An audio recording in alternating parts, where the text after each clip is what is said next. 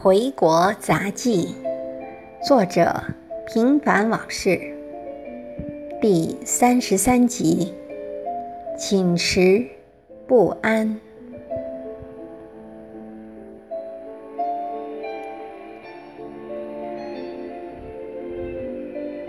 天真的凉下来，一周气温都刻在二十一度上，说是一场秋雨一场寒。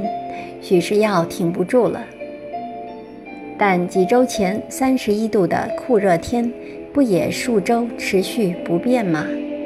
总之世事难料，真难说呢。但这个温度对我而言最是尴尬不过，添件衣服太热，不添却又透着丝丝寒意。这几天又开始做梦了。梦的不再是故乡的点滴，而是要讲的课的内容和一些既相关又似是而非的东西。有人说备课很熬心血，此话看来非虚。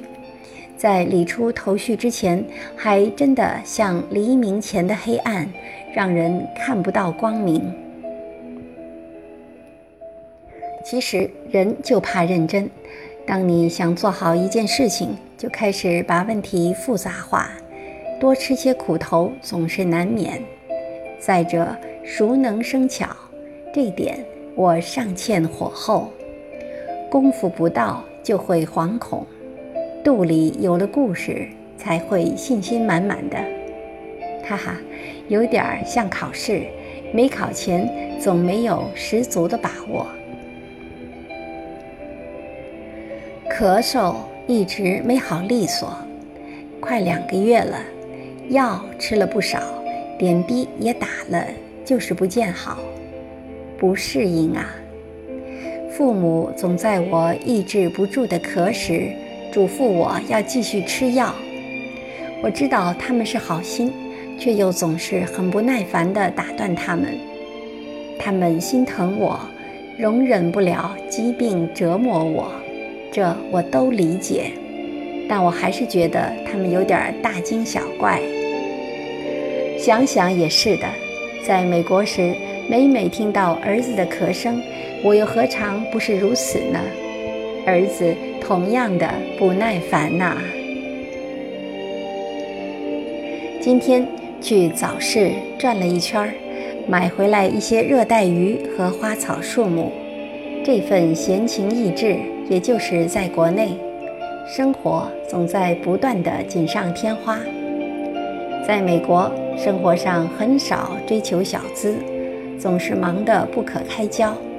主要是真正的假期太少，命运也感觉抓不牢靠。有一点可以肯定，在国内活得比国外舒服，而且有滋有味儿。可能是文化和习惯问题。在北美混了近二十年，还找不到感觉。这回来才几天，就好像根本就没出去过，也没有丝毫留恋。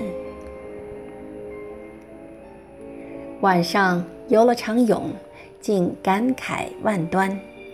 在中国，运动的代价太高。为什么这么说呢？在美国一流的运动场里。一天十几个小时随便出入，或健身或游泳，国际标准泳池，合下来也不过区区零点九美元。而在中国，仅仅游场泳就得一百元人民币，还是短池，这哪里是普通百姓消遣得了的呀？而且泳池里和下饺子一样。让人无论如何也不敢放开一搏，动动停停四十分钟，运动量不知是否够。没办法，就这条件。洗澡倒是很讲究，不但提供刷牙和剃须用品，而且洗浴洗发用品都是日本进口的。即便如此，还是让人觉得有点本末倒置。体育馆里怎么论健身也是第一位的吧？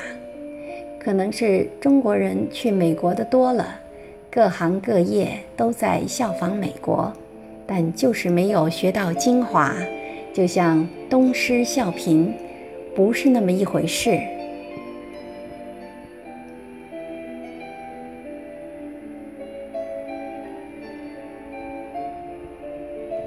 感谢您的收听，敬请继续关注《回国杂记》系列第三十四集《差距》。